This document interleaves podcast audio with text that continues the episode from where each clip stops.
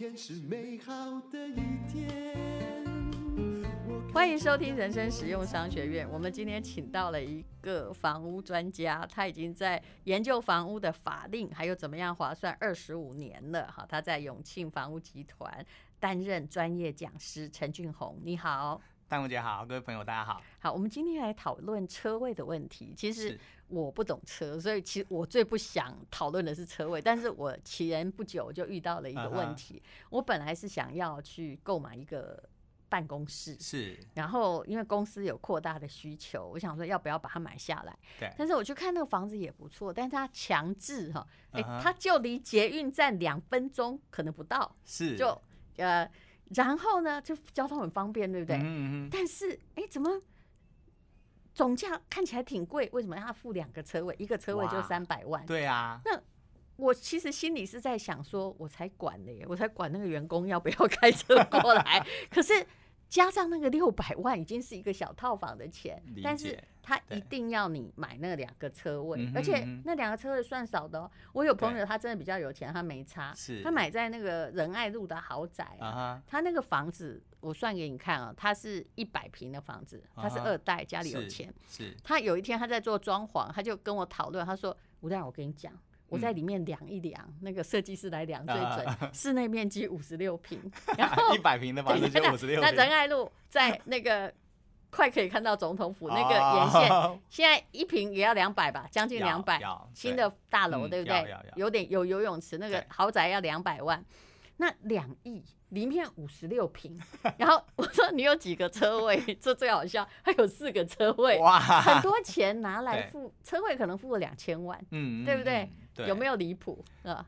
确实，现在是有这样的状况。所以，对，其实是停车位的法令有改，而且其实车这个东西有被在在思考，嗯，对不对？嗯啊，因为市中心的部分，它确实它就相对比较有车位的需求，是对。然后呢，对，然后呢，因为有些客，而且不能租人，呃，你知道。对，因为他那个大楼豪宅，他不能外租啊，对，啊，哎，他呃，因为坦白说啦，现在有些建案，因为呃，建商他想要获取争争取一些所谓的容积率，他会呃多挖一些地下室，原来是这样，来取得这个好的一些容容积的奖励，嗯，对，那那他那这些多挖出来的停车位，就像您说的嘛，就是如果是一般的这个呃。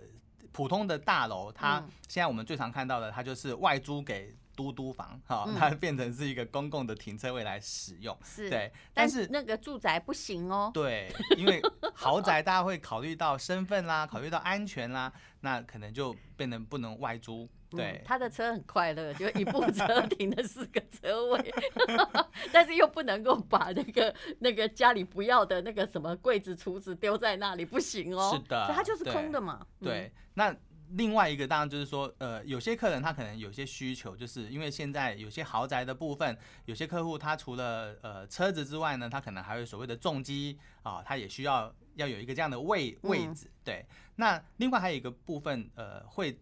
产生就是说多这些车位的原因啦，哈、嗯，就是除了刚刚我们讲的这个呃建商他有有这样的一个需求之外，嗯、那其实呃因为有些客户他呃想要这个呃买买，他们会认为说就这样的身份地位的人，他买这样的案件，他应该就要有多少个车位的需求，嗯，对，这个可能也是呃一般 就是。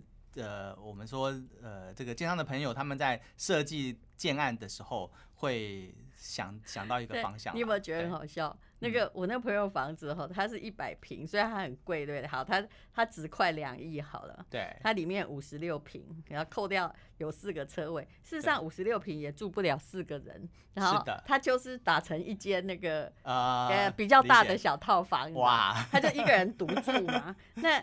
好，就算娶了老婆，两个夫妻好了，总共顶多两台车。啊、你你扣掉那个车位哈，就算是一亿五千万，你知道它一坪多贵吗？嗯嗯、一坪实际上大概要三百万。要啊，是不是？对，對就是台湾的房子，你说它不贵，它很贵，因为人家国外的公社没有那么高，日本甚至阳台算是送的。是的，所以他们是十坪。所以其实日本东京的房子。无论如何，比台湾的房子同等级的，其实便宜很多。没错，因为人家是实际的。对，嗯，所以这个也是就是现在一直在谈说要实坪制的部分啦。嗯、对，好，那要不要有车位呢？其实刚刚跟陈俊宏讨论是要看你的房子在哪里，还有你个人的经济的。呃，负担到底对不对？对，我有个朋友，他是有车没错，所以他在创业期，他前不久去看台北的，在故宫附近的一个房子，嗯嗯嗯、他他就拿来给我看，说好不好？嗯、我看了我就傻了，那个房子将近三千万，是很新没错。是，然后看起来好像你知你也知道，那附近的新房子大概是表面上三千万，将近三千万，好像有三十六平。是。结果呢？你知道室内多少吗？因为它还包含一个车位，车位扣掉几坪？车位扣掉几平啊？我们讲一个合理的，对对，新房子合理的。新房子如果是平面车位的话呢？平面车位如果它三十六平，那至少车位就扣三分之一。对。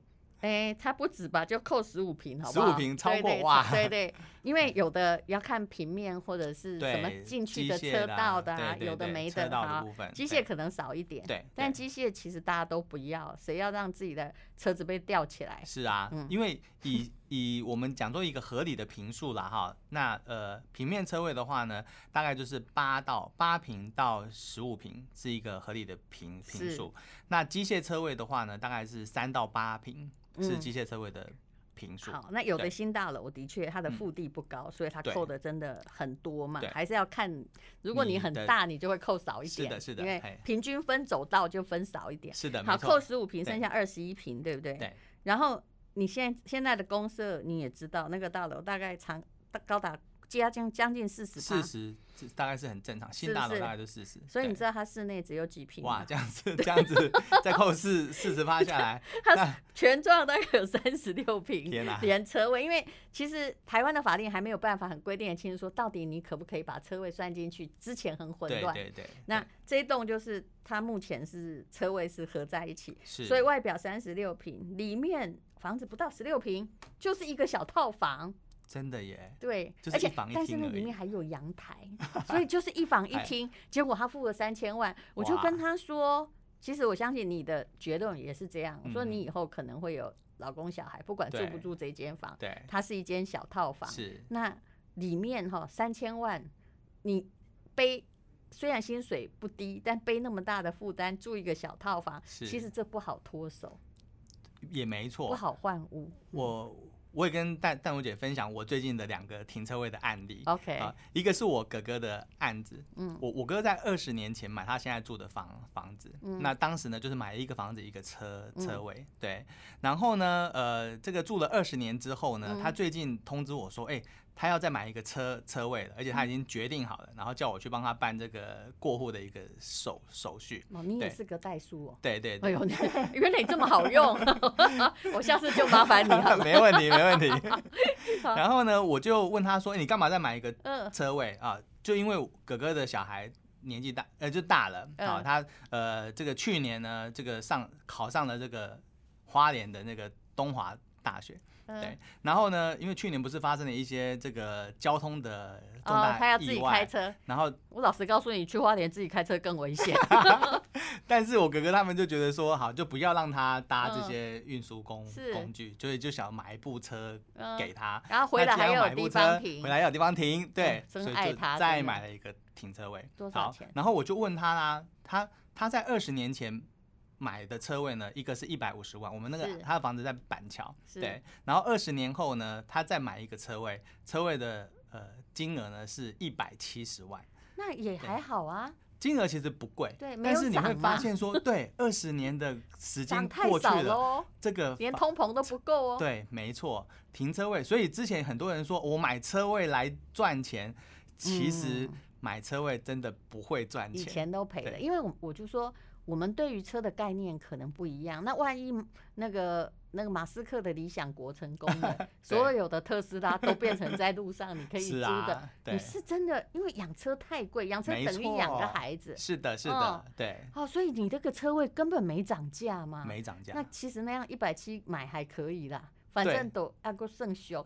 那个上面的房子哈，一板桥二十年，可能涨三倍了吧？没错，而且我就问我哥哥说，车位这么不涨，你为什么要买这个这个车车位？他算给我听，他说啊，他如果这个这笔钱放在银行里里里面，现在大家都知道利率非常非常的低。对。然后呢，他们那个社区呢，当然坦白讲，社区里面车位不多啦，哈，所以要租一个也只有三千块哦。对，租一个大概就是三三千块，所以如果用三千块来算的话呢，它的这个呃三万六千除以一百七十万，投资。就是就是以租金的报酬率大概就两趴多，两趴多，比银行利率高，就比银行利率高一点点。这是他打算买的原因。等于就是说自己可以省一点那个租金，还还可以赚点钱，是这个感觉。对，然后他觉得以他现在的房子是一个三房的三十几平，室内大概有二十七八平的房子，付两个车位，未来要转手应该也不会呃。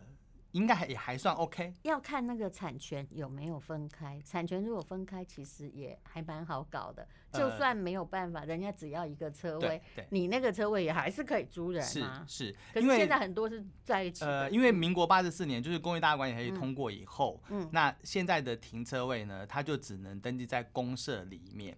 是。那如果您看到八十四年以后的。案子，它还是独立一张权状的停车位的，那只有几种状况。一种状况呢，就会你会发现说，他拿的那张权状呢，他可能登记的叫做管理员室。哦，他就是把车位登记在管理员室的下面，所以那个管理员室下面可能有两百个车车位，每个人都拿了一张两百分之一的产权，它是共有的。对，是的，它其实登记还是共有，因为法令的关系。可是我看到有的新房子，有的也是分开的呢，对，对不对？对，好，啊，也有的是结合的，是他们现在的。很新哦，刚刚建好一两年，那这是到底怎么算的？呃，大家都在打什么脑？就是打什么算盘？有的是分开，有的是在一起。呃，基本上法定的规定啊，呃，现在所有的停车位它都要登记在公公社。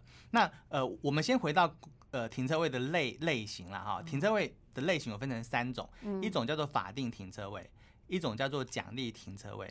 一种叫做增设停车位，真的太复杂了。对，但但我姐只要记得说，法定停车位呢，就是呃，你只要盖房子超过五百平方米，嗯，那你就要有停车位。那那个车位呢，就是大家都可以用。对，哎，那只是说有些建商他可能会拿来单独卖给特定的人，然后就是用分割协议来让你有一个使用权这样的一个概念。嗯，对。那那那个。刚刚我说的，就他一定要付给我两个停车位的，就是这种的吗？呃，还是这这种的居多啦。对对，嗯。那如果是增设或奖励的部分，它其实就是为了拿到容积率的关系，所以它才另外增加的。那这一类的部分的话，通常它就可以单独移转，所以它就会有单独的权状。但是到底是单单独的好，还是 combine 的好，就是合并的好？呃，基本上如果以移转的的这个这件事情来看的话，一定是单独的好。对呀。但是这个这个前提是，因为如果有人不想买两个停车位，你可以自己留一个，因为这涉及一个总价嘛。对，没错。因为如果你不能你砍卖在一起的部分的话，你就只能卖，你也不是不能卖，你只能卖社区里面的人，就是他一定要有房子的人才能够跟你买车位。嗯，对，这这个就移转会有受限。哦、对，就这个受限基本上就是价格涨不高的一个理由。没错，没错。因为你任何价格如果大家都可以买，那就会有竞价概念。如果只有你社区的人可以买，那就没有。那就是那些人啊。是。我哥哥的房子，他就是属于登记公社的，所以就只有那些人可以买。哦所以涨幅的部分就不会太高。所以也就是说，如果从你哥哥这个例子而言，他买停车位也是对的啦，哈。对啦，投报还有两趴嘛。对，那个就是你有你你这笔钱没有其他更好的投资的位置的话，停车位不能贷款，对不对？对，淡如姐讲到一个 重点中的重点了，没错。你现在 你一百七十万要付清，其实假设你不要去算后面贷款的话，你你可以买一间房的，那个付清是一个头期款。对对对对对，好，所以啊，这个部分我们其实可以告诉听众朋友，就是说，呃，通常像这样的案件，呃，你有两个选择，嗯，呃，除了付清之外啦，你有两个选择，一个选择呢，就是像我哥哥的状况，他就是他。上面是有房子的，所以他就拿他的房子，嗯，另外再跟银行贷款，就是原屋增贷。哦，原屋增贷的部分的话，它第一个它的利率比较低，差不多多少？以它的状况，以应该说以现在市场上面的市场上面的状况的话，大概在二左右。哦，对，不不低啦，以目前的贷款利率算高了，对，但是总比什么消费型贷款对对，因为你第二个部分你就只能就是做所谓的消费型原屋增贷，然后多来买一个停车位，对对对。那如果用那个两趴来算啊，也跟付停车费。是一样的嘛？是的，对不对？对。而且老实说，他儿子大部分车没有停回来啊。对。那那个用租的，他也是空的啦。是的，没错。对。而且如果说你你是像呃你原你原来贷款已经还了一部分的话，那你其实呃也有机会就是谈到比二再低一点的利率啦。对。因为以我哥哥的实际的状况的话，他后来拿到的利率大概在一点四、一点五左右。嗯。对。可见你很有力，我下次要找你。不会啦，打着淡如姐的名号应该可以。我才怪，我每个人给我开的那个利息，我曾经问过都好高哦。我想是怎样啊？嗯，好，那么呃，刚刚有聊到一个问题，你要不要买停车位？像你就举例，比如有个朋友给永康街小套房，对对。其实捷运盖来之后，他本来以为。他租不出去了，是啊，哎，其实这个很困扰。如果你是本来的投资的套房，人家不租你停车位，对啊，就就很困扰。你要变成多租一个承租方，是啊，这样真的很麻烦，很麻烦，对，很麻烦。而且有的还不能租，是是，老的可以租掉，但是有的大楼就是不准你租给别人。对对，他不要外外来的人，因为这样比较复杂。对，其实我们在看停车位这件事事情啊，你会发现说，因为以现在市场上面的状况，大概就是呃，一个是供需的问题，好，因为呃，都会区的部分它相对的这个呃停车位的需求比较大啊。讲实在的，你说。